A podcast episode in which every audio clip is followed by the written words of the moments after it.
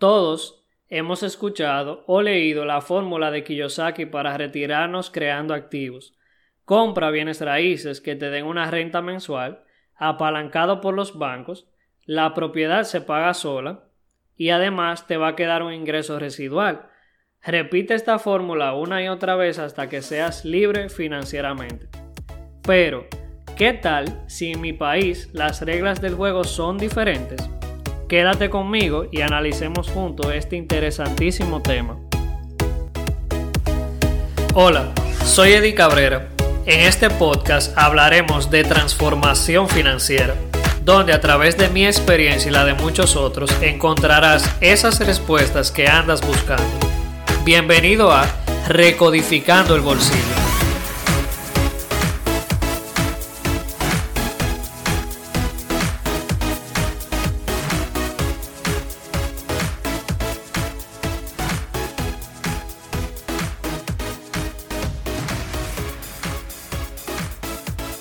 Hola, ¿qué tal? Bienvenidos mi gente a este nuevo episodio de Recodificando el Bolsillo. El día de hoy voy a hablar de un tema que considero muy interesante, que son las inversiones en bienes raíces.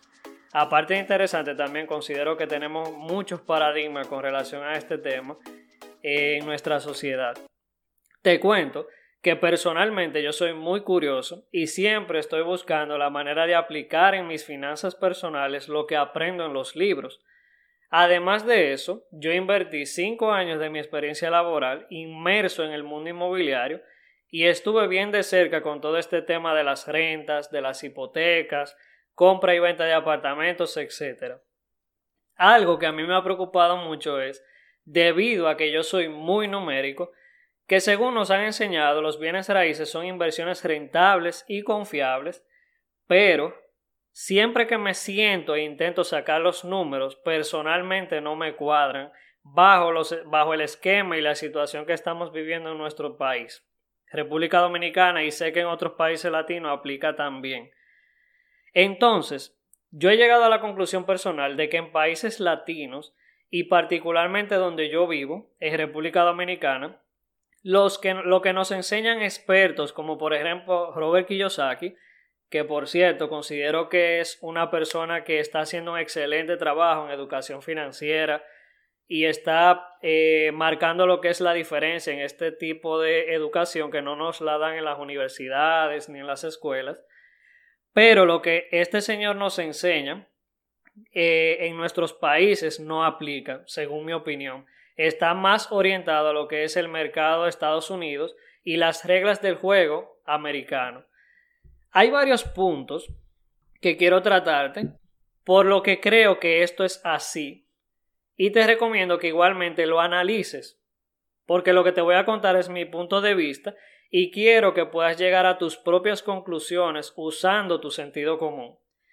Lo primero es que siempre nos dicen Crea un flujo de efectivo pasivo con bienes raíces que puedas rentar, te apalancas con el banco y con la renta de este inmueble el apartamento o casa se pagará solo y te queda un restante de ingreso pasivo que aunque estés en la playa o donde estés, te seguirá entrando porque de todas maneras esta renta el inquilino te la tiene que pagar.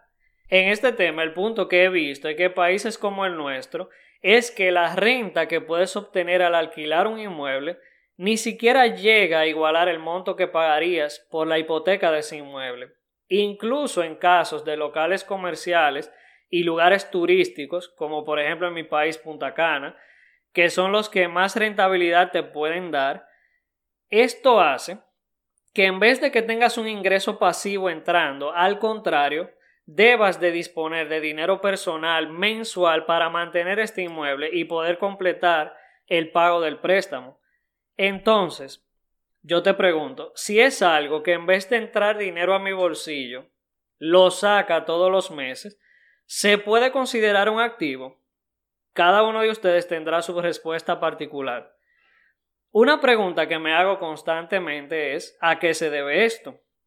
¿Por qué las rentas son tan económicas con relación al valor de los inmuebles? ¿Será que los precios están inflados?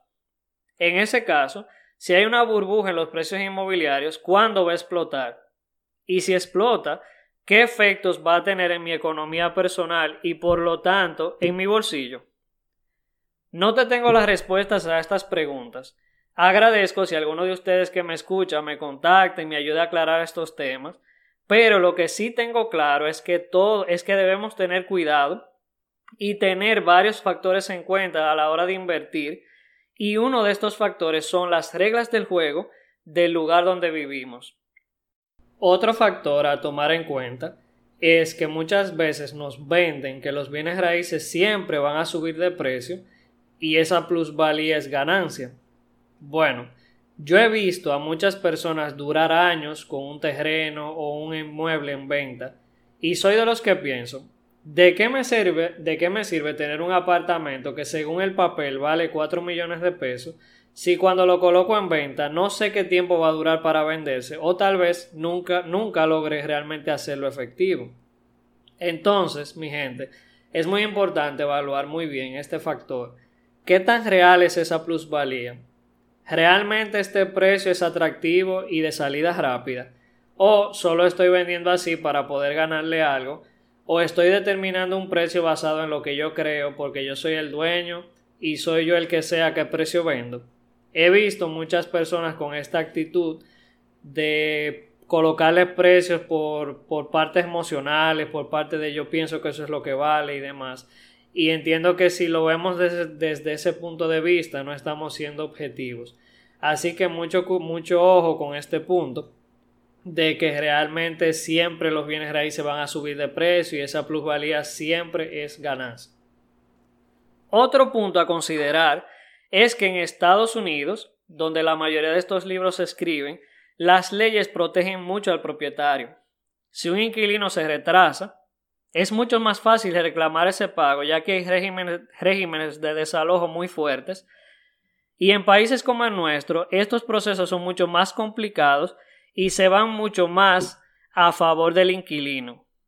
Ojo, con todo esto no estoy diciendo que las inversiones en bienes raíces son una mala idea. Solo, vuelvo y te repito, debemos tener bien claros las reglas del juego para saber en qué tipo de terreno estamos entrando y no hacer algo de lo cual luego nos vayamos a arrepentir. Eddie, ok, me estás diciendo que quizá debemos tener en cuenta con tener un bien raíz que nos dé un flujo de efectivo y todo eso, pero ¿qué tal con la clásica de mejor un techo propio que vivir alquilado? Bueno, igualmente, considero que tener un techo propio sí es una buena inversión, e incluso si lo pensamos como un patrimonio familiar, que, podemos heredar a nuestros hijos o nietos, excelente. Ahora, te voy a dejar el siguiente cálculo para ustedes que me escuchan que les gustan los números. Y te recomiendo que pares un poquito el audio, busques lápiz y papel para que nos entretengamos un poco y puedas entender el ejemplo. Bien, un apartamento que en mi país vale 4 millones de pesos, por ejemplo, o unos 70 mil dólares para los de ustedes que no viven aquí y puedan llevarlo y calcular a la moneda, puede pagar de renta unos 15 mil pesos o 260 dólares. Para comprar este apartamento necesita cerca de un millón de pesos o 17.500 dólares de down payment o de inicial en efectivo y te quedarías pagándole al banco, suponiendo que es a 20 años, 35 mil pesos mensuales o 615 dólares. Tomando en cuenta que si ese millón de pesos o 17.500 dólares lo hubieras invertido en un bono del Banco Central, por ejemplo, que te da un retorno de 10% al año, te dejaría un beneficio mensual de unos 8 mil pesos más o menos, o 140 dólares de beneficio mensual, que te queda limpio. Ese dinero lo puedes usar para pagar más de la mitad de la renta del apartamento en caso de que lo tengas rentado, o incluso vivir en un apartamento mejor y no atarte al mismo lugar dependiendo de la etapa de vida que estés viviendo. Por ejemplo, si eres muy joven o necesitas mucha movilidad.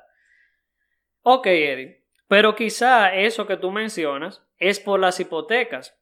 ¿Qué pasaría si yo tengo el dinero para pagarlo cash?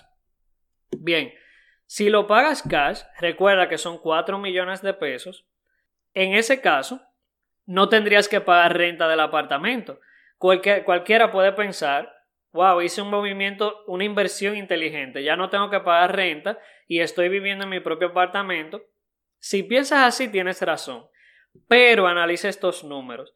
¿Qué tal si ese dinero, esos 4 millones de pesos, lo inviertes en un bono, como en el ejemplo anterior, en ese caso tú estarías recibiendo limpio de ganancia 33 mil pesos de beneficio mensual. Escucha esto.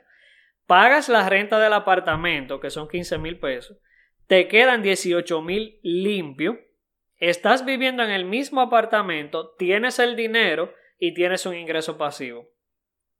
Ojo, no te estoy diciendo que una opción es mejor que la otra. Solo te digo que analices los números según el objetivo de vida que tengas en este momento y tomes una decisión sabia.